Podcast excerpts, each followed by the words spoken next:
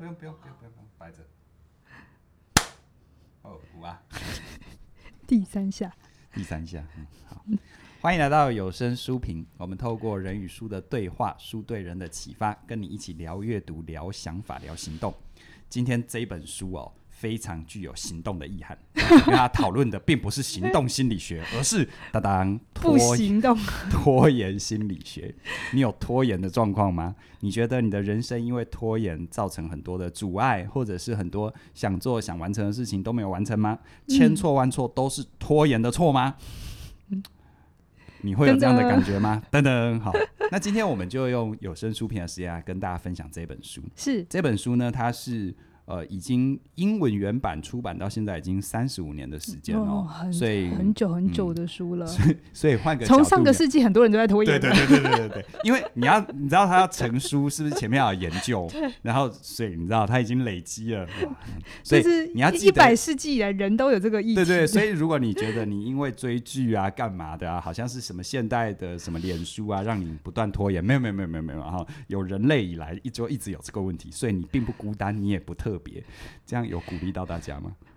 也没关系，随便啦。好，好，那今天这本书是由嘉玲为大家带来的哦。那因为我蛮好奇，你是一个很不拖延的人，你是什么让你去研究拖延心理学？还是你都拖延到大家没有感觉到你在拖延？哎，我都有哎，我其实也有我生命里的拖延。我先讲哦，每一个人生命里都有一些会有拖延的状况。啊，我知道你有，你就该吃饭的时候不吃饭，对，这些是很拖延的，对。就是你的拖延，如果你把它定义成说 deadline 之前没有交作业、没有交报告，这确实是一个。嗯，可是这本书讨论的范畴蛮大的，还包含你生命很多重要的决策你没去做，比如说该换工作哦，该离的婚哦，好，该面对的家庭问题都没去做，它也是某种程度的拖延，某种心理上面的一些。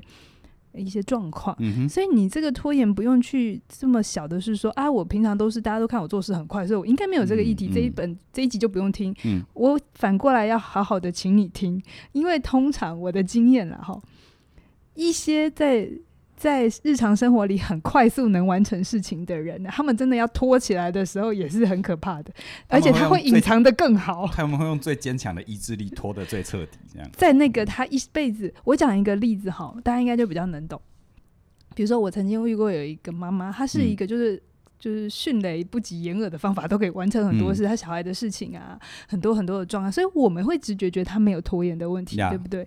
可是因为他一些亲子的问题，那他当然他的控制欲就会太高，嗯，那他一定会有什么亲子问题，他的小孩一定会反抗。那这个时候你跟他做心理工作的时候，哦，他拖起来真的是。他一直会说是我小孩的问题，嗯，是我老公的问题，总之就不是他的问题。他会用很很强大的行动力去把那个矛头指向别人。对，可是你如果跳开来看的话，他、嗯、某种程度也是一种广泛、广泛、广泛性、广泛性的拖延。对，更核心式的拖延，对，更严重的拖延，就是在他人生议题上面。没错，所以我今天来聊这本书，确实，呃，我也拖延了一阵子。你是？不想讲这本书还是怎样？应该是说，我先讲，我先打预防针。今天讲这本书，我自己读完的时候，因为它是三十五年前就成书了，嗯，所以有一些心理概念跟诠释，现在已经不一定会这样看。所以我今天里面讲的话，有一些是书里的，但有一些是是我读完之后我的感觉。嗯，所以你听我的东西，如果你觉得很有道理，可是你去看书觉得不一样，那没关系，你就是去看看这个作者的想法。嗯，但如果你听了之后，你觉得，哎，我的想法你。很难接受，你想要知道看原本他在讲什么，那也很好。嗯。所以这不是一个标准答案，因为至今到拖延这个问题，在心理学界还没有一个解方式 是可以处理它的。它是一个，它是一个蛮复杂的。这个身心共共构的结果啦，甚至于跟环境共构，嗯，然后甚至于有些也有基因上面的研究，都有，都有，它它是它的成因非常非常的复杂，所以可以搭着这个问题，嗯，你觉得拖延是种行为问题还是情绪问题？我觉得它根本就是一个命运的问题。不回答你的问题，这样子。好了，你先回答。如果一般小白，嗯，就是一般民众，你猜他们会怎么看拖延？我觉得多数人直觉会比较把它放在那种很显性的，拖延就没去做嘛，所以会觉得它是一个行为的问题，所以就会有一种逻辑，就是我只要能解决这个行为就没问题。对，但其实所以他们会设计很多时间管理的东西，没错，没错，就会是很多一些去教你怎么你目标、你计划。对啊，那个番茄钟用到可以去煮意大利面的，就还没什么用这样。对，这要先知道番茄。没关系，没关系，自己查哈。番茄钟。那种种树，你知道吗？有我为了我，因为我我是有一门课叫《成为你想要的改变》嘛，嗯、就是跟拖延直球对决嘛。嗯、然后为了做 Stardy 啊，嗯、现在还有一些 APP 是让你种树的，就是、哦、就是用 APP 模拟种树。对，然后你就如果你如果没有去完成你该做的拖延的事，你的树就会被砍掉。哎呀，就是好视觉化的事情还有种树，我有稍微用过。然后呢？然后砍下来的，会不会影响别人的下载率？砍下来的树可以盖一栋房子。我觉得他在如果我下定决心面对这件事，他就是个很好的方法。但如果我内心还有一些东西没处理的话，我就几次之后就划过，不要理他。所以，所以，所以那个跟《灌篮高手》里面说的一样，左手只是辅助，对不对？对。核心议题要处理。核心议题要处理。我先讲，我跳开来讲一下拖延呢。其实现代的，嗯。新的心理学的看法哈，会把拖延其实某种程度会跟成瘾的问题放在一起看。嗯，OK，嗯，拖延为什么可以跟成瘾问题？成瘾问题我会觉得说，诶、欸，我又没有吸毒，嗯、我又没有抽烟，嗯、我为什么会有成瘾的问题？嗯、来，我们每一次每一次在跟自己说，等一下啦，我十分钟之后再去啦，等一下啦，我继续看完这个剧或打完这个电动。某种程度，我们也是在透过去玩这个。呃，活动或者是去做这件事情，来让我们心里感觉好一点。那，那个逻辑跟我就抽一口，我就抽一口一样嘛。其实我们最终要的其实是那种现在不用去面对那个压力，嗯、而拖延只是那个结果。嗯、所以，如果你把拖延放成是一个行为问题的话，那它就会你会做很多事，然后一次一次失败，然后痛苦。嗯，好。可那如果你把它只放成情绪问题呢？那也不完全，嗯、因为情绪处理完了之后呢，你还是会要面对一件事情。那那到底？要怎么做？要怎么做？还是要有具体的行为策略嘛，对不对？对嗯、所以我会我的我读的时候，我的理解是，它既是情绪问题，也是行为问题。哎呀，这种答案最好了，也最也最好了。那我会讲书里头讲说拖延是情绪问题，它有四个解释。嗯，四个解释，我先讲书里的哈。他说，一般人会有拖延的问题，哈，第一个最典型看见的就是害怕失败。嗯嗯，那这个大家应该很懂嘛，现在是完美主义这个词在二十一世纪是一个非常红的字。好，你会很长时候听到它，然后 Google 到它，甚至你常常自己写的时候也会写到这四个字。可是，在十九世纪的时候，这个字基本上是不常出现的。OK，好，完美主义这个词。嗯、好，那保持完美这件事情，为什么会让拖延的人那么痛苦？是因为他们常常是把自我的价值跟我的能力，还有跟我的表现全部都画上等号。嗯，嗯当我表现不好的时候，我就会觉得我是能力我是一个不好的人。这样，嗯，我是个能力不好的人，然后我就是一个、嗯、呃没有价值的人。嗯、可是我们人生都起起伏伏嘛，如果你的表现每一次都要很好，才是你是有价值的人，你会很痛苦啊，因为你、嗯、你会生病啊，嗯、你会有今天的状况怎么样啊？或、嗯、就像有声书评，我们每一次已经录了八百多本书，对不对？七八百，我们在搬家的时候，我看到后台有这么多吗？我觉得快上千本，没没关系，竹繁不及被宰。对，如果我这七八百本书，嗯、我每一次都要觉得我是要到完美的程度，基本上我是没有办法起步的，连一本都不会录啊，嗯、是不是？所以当年你的那个可怕的声音，我是说录音机啦，哈。但其实我当年的声音也蛮可怕的，好不好？这种事情要练的哈。OK，我们就没有办法开始，嗯、所以它会让。就是当你在追求一个完美的时候，其实你内心是在害怕失败。对。然后通常像有完美主义的人，他们会有一个想象，就是优秀应该是不费力的。就是如果我今天很用力的才能做到一件事，那就表示我不够完美，不够好。对。不够厉害。大家都觉得我录一天听一点是张口就来，拜托哪有这种事啊？然后准备，而且你所听到的东西都是经过打磨跟剪接的。是是是，我常常一句话已经跳针了三次、五次、十次，到最后才剪出你听到的一句话。哎，对。嗯、可是因为现在社群的呃这个规则，我不是把责责任通丢给社群，嗯、可是因为它很容易让我们只看到最后的呈现是好的、是完美的、是 perfect 的，啊、所以我们就很容易变成我自己也是这样看待自己。嗯，好，所以这个东西是第一个。就是因为害怕失败所造成的拖延，那再来就是害怕成功。嗯哼，刚刚想说害怕失败，哎、欸，难道害怕反过来害怕成功的人也会拖延？这听起来很吊诡，对不对？嗯，嗯，就是成功很好啊，为什么有人不要？来，凯宇，今天如果你成功，你想象你有可能会要付出的代价是什么？代价，嗯，就是那些辛苦努力克服困难的过程啊。是，而且还有一个代价是成功之后的那些盛名所累啊。所以你就会变蜘蛛人嘛？会变成这样？责责任越大，呃，能力越大，责任越大。但是责任越大，能力不一定会变大。怎么那么暗黑？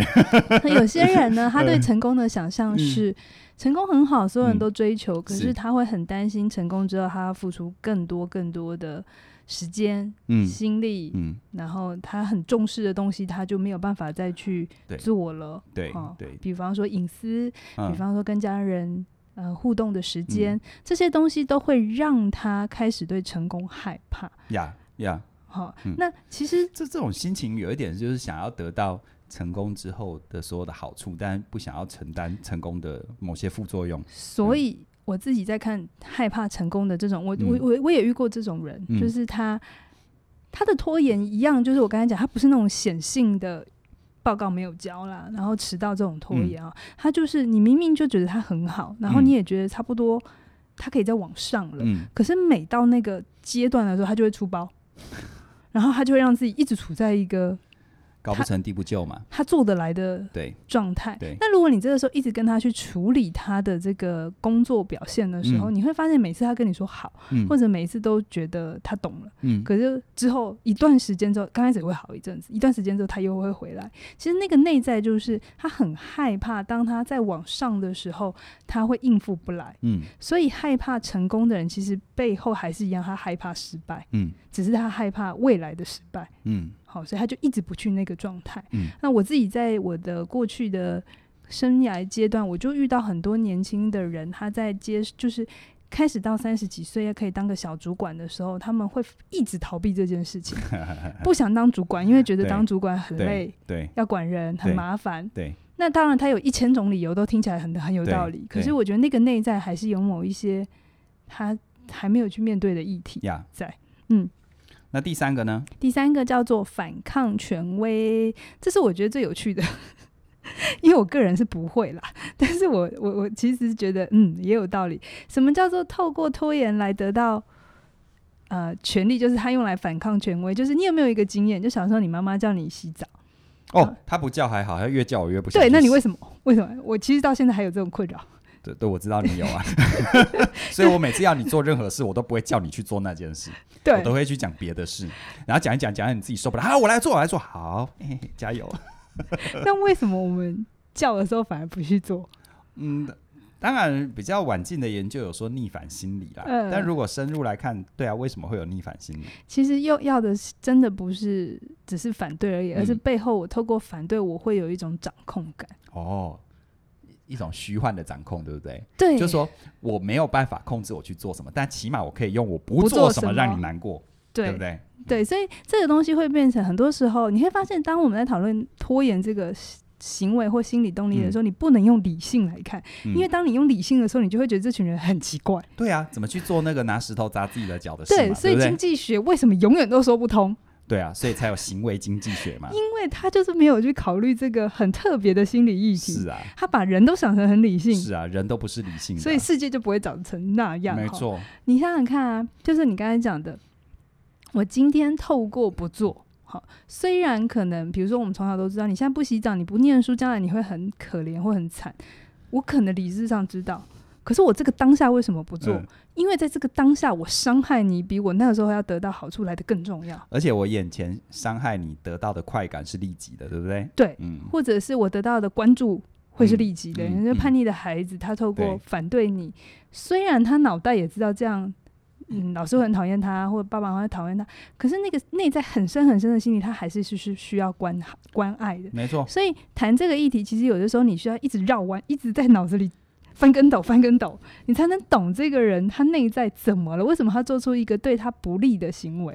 所以其实也不只是看别人的拖延哦，不管看别人看自己，这些东西真的很需要你不断的去去思辨它呢，哈。对，他没办法用简单粗暴的直觉，就是有好处去做，没好处不去做，不是这样子。我等一下会讲，所有的拖延对你都是有好处的。嗯、OK，这也是一个反反着大家对拖延的观念。OK，就是就像我刚才讲的，反抗权威，对我这个当下让我妈美送到了极点，或这个当下我让她不开心，感觉我是我损失了，好、嗯、损失了亲子关系。可是我可能在那个当下。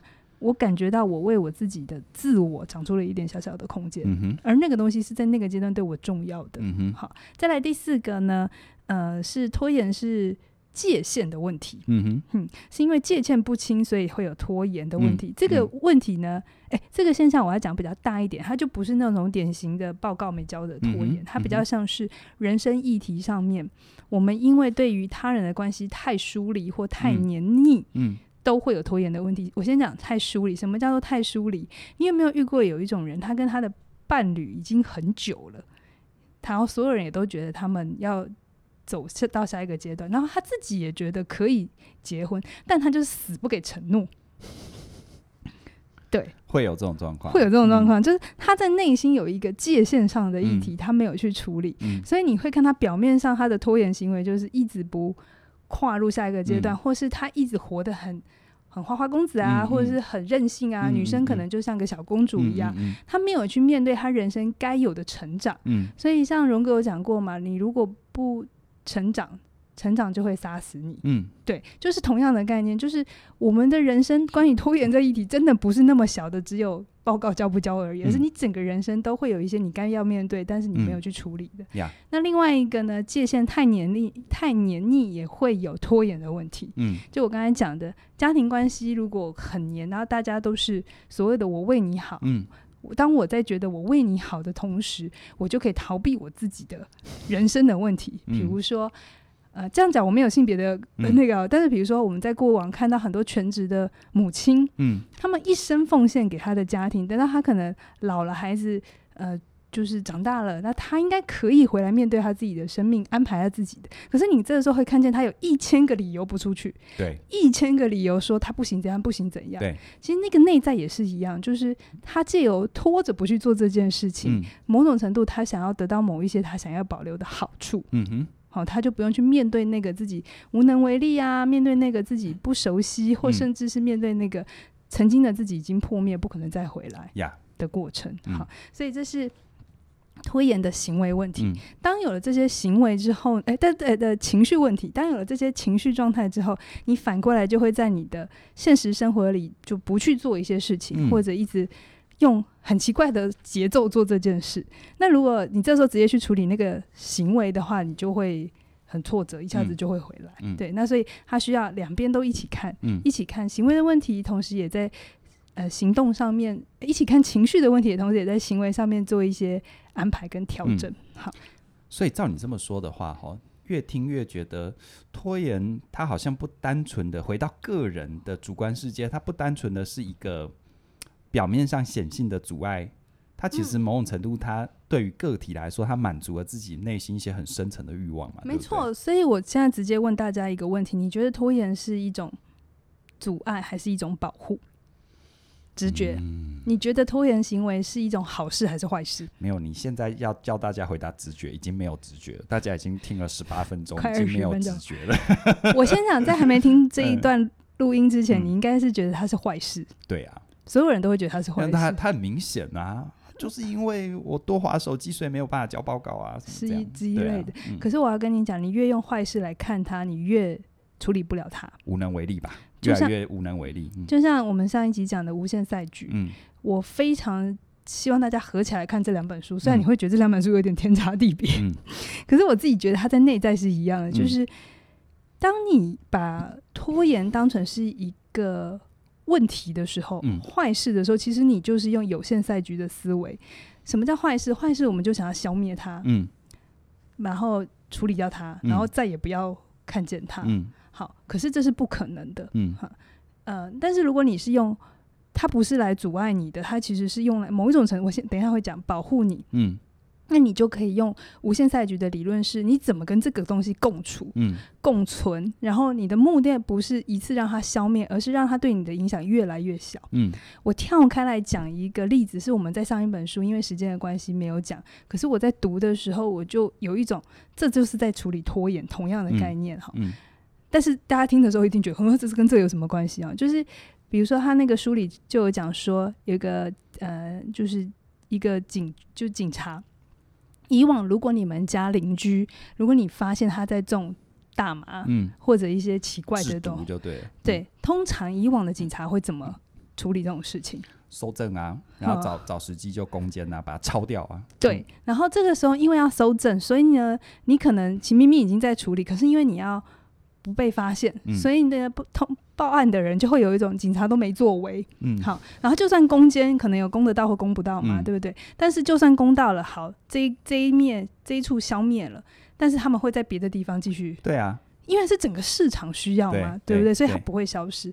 后来警局就做了一个不一样的做法，然后刚开始很多人不习惯，可是我觉得对，这才是一个真正回到那个问题的核心。他就说他们呢，有人报案，嗯，好，他们也就不遮掩，嗯，我知道。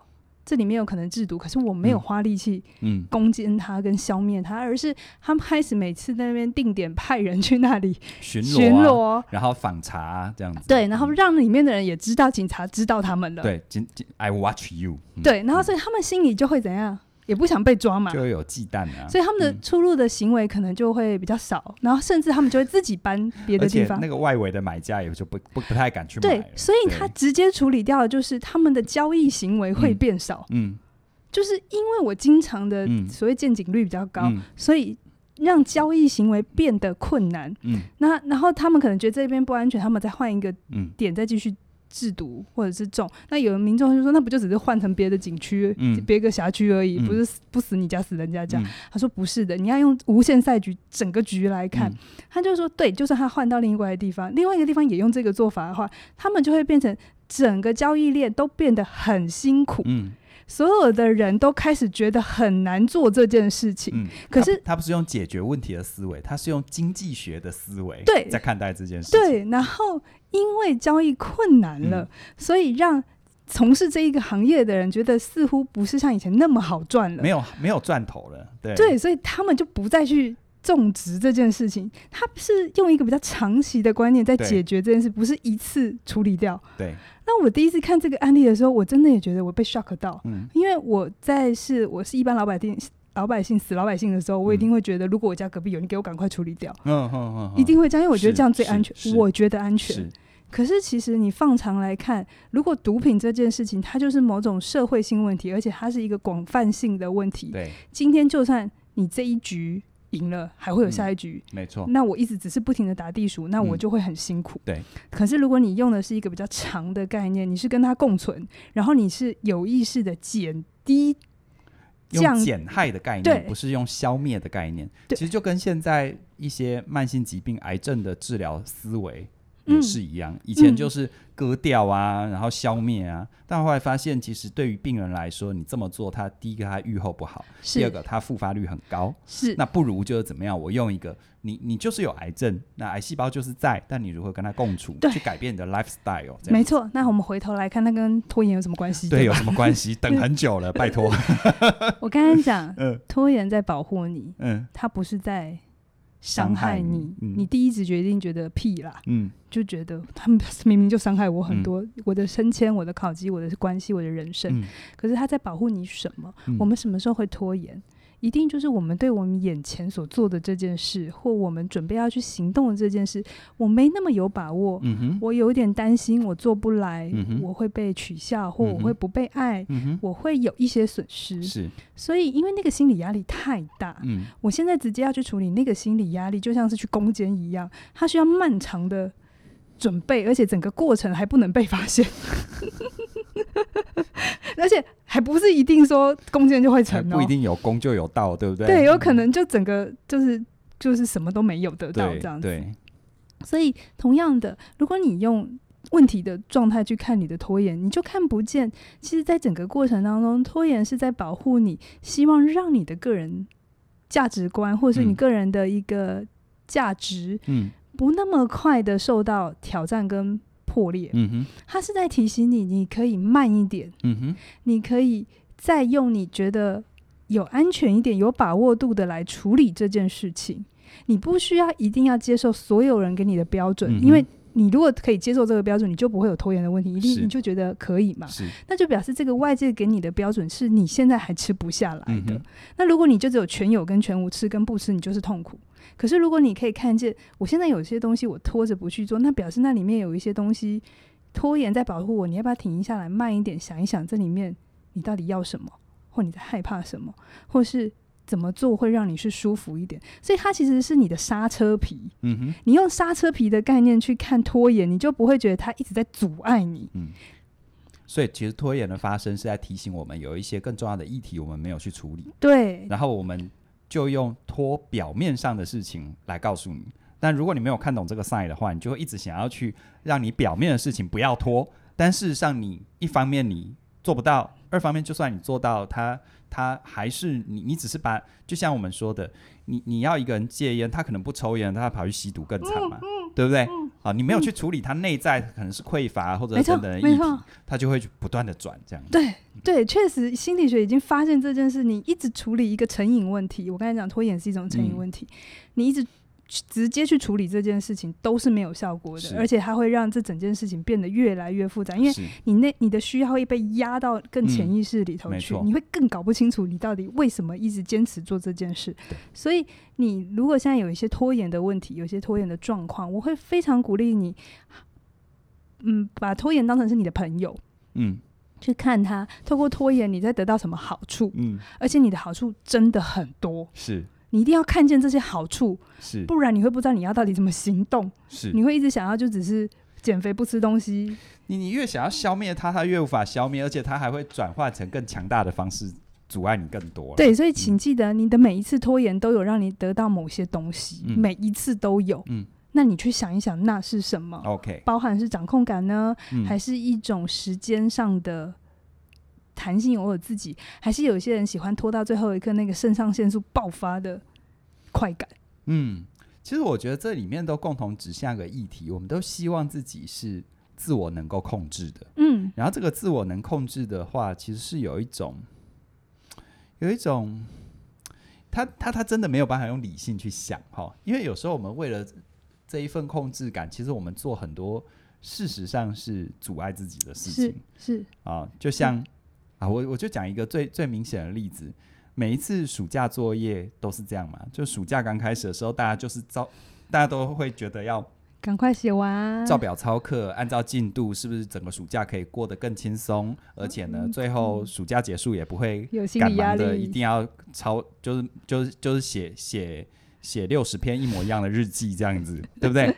但但你会发现这种事情通常都坚持不了太久。是，这你你可能你可能就会有，你可能就在过程当中一下就任何的借口、任何理由，你做完所有事情就不去做。是是，就是不去做这个写暑假作业这件事。那为什么呢？我觉得我回想以前那个心态，就是他很以为是的。我后面渐渐长大，我才感觉到，就是一种我可以，林北可以，嗯，就就我可以不去写。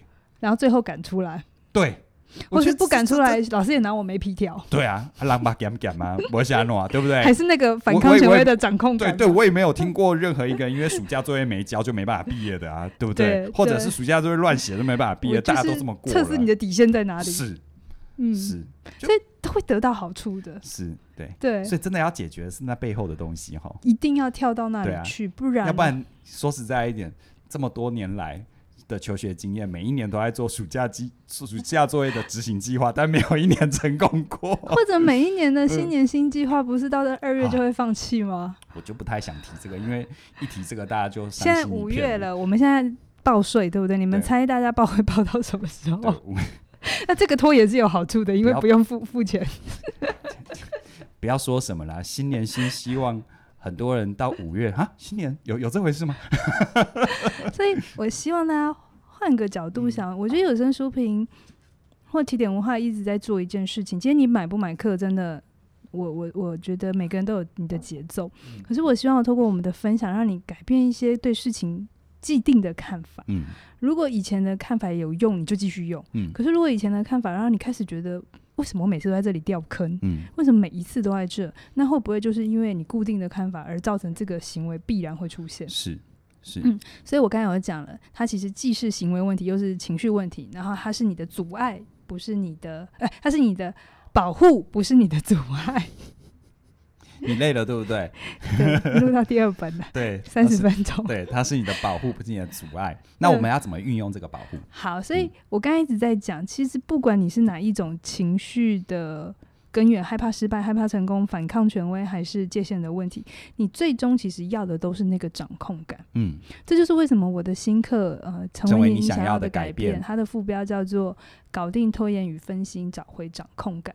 很多人过去坊间有太多这样的书在划线，在拖延分心，所以教了很多的专注力的书。啊，就是你怎样让你的专注力不会被手机 切走啊，是是是，电视怎么样啊，好，或者是就很多天气很好，很多教你的第一个法则就是叫拔掉网络嘛。对，对，对，对，我常常说，拔掉网络不会让你更专心，只会让你先发疯。其实他就是回到我们第一题，他先处理行为。对，那处理行为也没有问题。可是你只有行为而没有情绪在底下做支支撑的时候，你就会再回来。他要双管齐下了。我常常说，由内而外的改变跟由外而内的改变，它要同步进行，都很重要。没错，都很重要。所以我在把这些所有的书 study 之后，我就决定了，专注力不是我要处理的重点。因为我们想透过专注力或意志力得到的，其实不是只是专注力那件事，而是透过专注力，我可以去完成我想要完成的事情。嗯、所以重点是，我觉得我可以完成我想要的事，我可以做到我想要的结果，那个掌控感才是我们真正要的东西。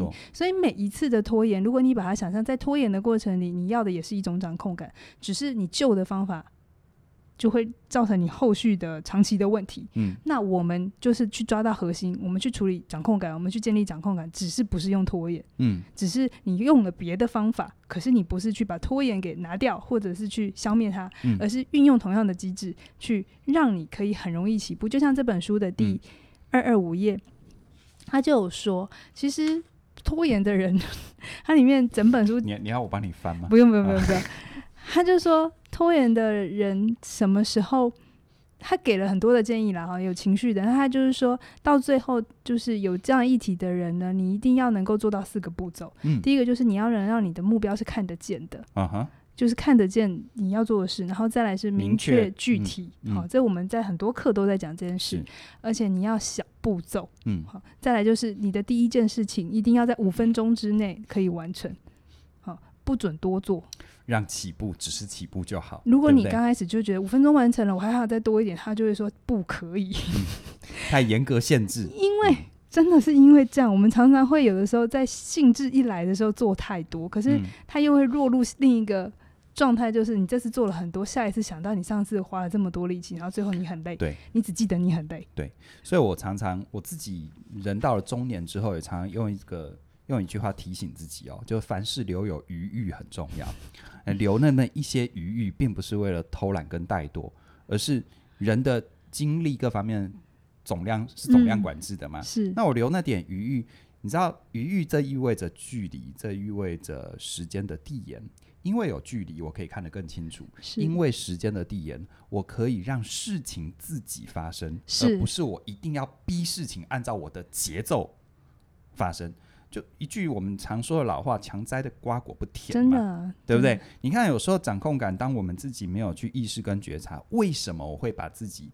你知道，通常一个人哈，把他在某些显性特质把自己逼得很紧，他一定会有更深更大的议题，自己逃逃得要命。对对，对不对？所有的追求都是逃避、啊。对，我们自己做心理工作就很清楚，反而是那种表面上你要说他。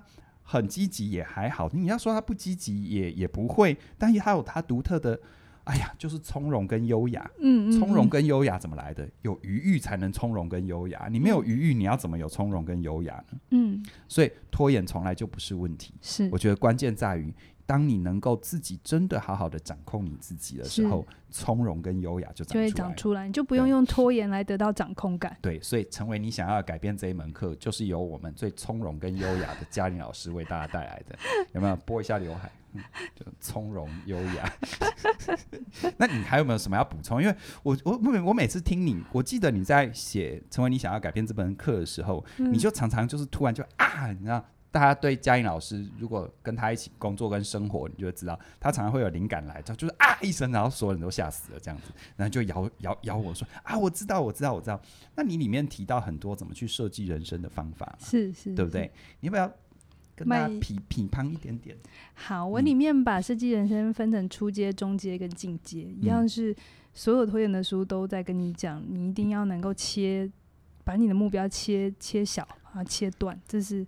很重要，但是我里面有一个概念，是我自己在写的时候很想到的时候非常开心，而且我也觉得这是我在做这么多实务工作我后来发现的一个蛮重要的道理。可是，一般人不会不太会看得见，就是我们很多时候拖延，我们就会急着说：“那我赶快去做。”我们会想要赶快开始。可是我在里面有教育大家一件事情，是重点不是赶快开始，你要彻底结束。你要彻底结束，才有可能赶快开始。你要能够设定得了和看得到停止线，对对不对？我举个例子好了，比如说我们常常说啊，你男朋友你现在没有男朋友没有女朋友，赶快去交一个，对不对？对，我没有男朋友。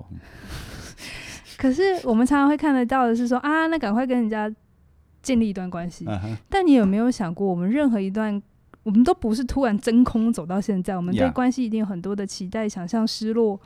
很多的东西，yeah. 你有没有真的去结束你在上一段关系任何留下来的伤，或者是爱，或者是任何的，嗯、不会只有坏的，一定也有好的、嗯嗯嗯。你一定要做一个完整的整理跟收好，或者是盘点清楚了、嗯，这时候你才有可能到下一个关系是真的好好的开始。嗯嗯、不然我们不是常常都有那种阴魂不散的前男友、前女友吗？就算。他还那个那个阴魂不散的前男友前前女友还不是那个人呢、欸，我觉得是那个事情心理上没有没有处理好的议题。比如说，常常有些人说，我现在没有安全感，是因为我被前面劈腿了，嗯、所以他很明确知道不可能前男友前女友来我会回头，因为那痛太痛，对不对？嗯、所以我们就觉得哦，那你已经彻底结束。我说错，嗯，那个劈腿的伤没有好好去处理，你在每一段关系你都会不安全，所以你在你接下来的每一段关系都在创造不安全的互动，对。你都在做很多很多的控制来去回到你那个伤、嗯，可是当年的那个伤不是你现在这个人在处理的、啊。但我们会一直在讲的事情是，你赶快建立一段关系、嗯，而没有去回头去好好的去处理你前一段，真的是执行程式要把它结束完成。所以关键不在于如何开始，而是在于好好结束，结束，对不对？对，这是给大家可以大家知道，还没还没买课程就可以去想。其实想一想哈，如果你真的要成为你想要的改变，多少人是扛着过去的很多负担，一直走到今天。所以人生的延长和历练，并没有让他成为一个更有智慧、更有余裕的人，反而让他负担的更多。嗯，所以诶，说真的，你要活出你想要的改变，真的你要学会你的任何阶段，无论是你的原生家庭啊、过去经验啊、未经事物啊。好好的把它结束。对，我想这是成为你想要改变，能够给你很大很大的一个帮助跟陪伴。就整门课，你可能在听的时候，会觉得所有的观念都会被 摇过一遍。就是它不是我们的直觉，可是其实你反而这样想会比较容易顺利一点。这个这个其实也是我们起点文化在推任何课程一个很很重要的核心信念啦。如果我们没有内在，如果我们没有真正。回到本质的发现或相信，和它在实际上能够被印证，那我们就不会推这门课。对，否则市场上任何的处方这么多，对对对，多我一个不多，少我一个不少，我又何必浪费你的时间呢？真的，我就是看了所有拖延跟分心的书，我就觉得这有用，早就有用了。其实你都忽略了一个最重要的，就是我们 累积这么多的实物经验嘛。是，对啊，是。所以大家好好的期待，然后如果你。这个听完很有感的话，欢迎你加入，成为你想要改变。我想成为你想要改变，你想吗？你应该想成为你想要改变吧？嗯，如果这是你要的话，那我们所有的课程资讯在我们的呃影片说明里面的连接都有。然后现在是我们呃，如果你看到这个这个影片的时候，应该我们新网站上线呃两三个礼拜，对，两三个礼拜了哈。对，一样录继续给我们支持。那如果你在使用上有任何任何任何想法等等的话，我们都很希望得到大家的一个回馈。你的支持就是我们继续更新迭代的一个最重要的动力。嗯，那当然，今天是谈拖延心理学，一本三十五年前就成书的经典著作。我想时光拉回到现在，很多议题都是一样的。啊、呃，人类的内在的变化不可能在三十五年间有什么翻天地覆的。翻天覆地的改变，但是呢，你的生命可能三十五年对你来说就是一半了，嗯，啊，或者是一半少一点啊，你要活一百岁，三分之一，OK，好，啊四分之一好不好？加个八亿随便。但无论如何，我觉得它是一个你人生当中的祝福跟资源吧。是，如果你有这个议题的话，我们一起来好好面对它。是的。那今天就跟大家聊到这边了，谢谢大家的收看，也希望你继续支持我们有声书评，记得订阅我们，无论是 YouTube 还是 Podcast。那今天就到这边喽，拜拜，谢谢你的收看。拜拜，三二一，拜拜！怎么那么没默契了？没有，跟每次跟我录 录节目的人，不管是你还是轩宁，都会都招不到你的白，对，都会在这里跌倒。好，好了，就这样喽，拜拜。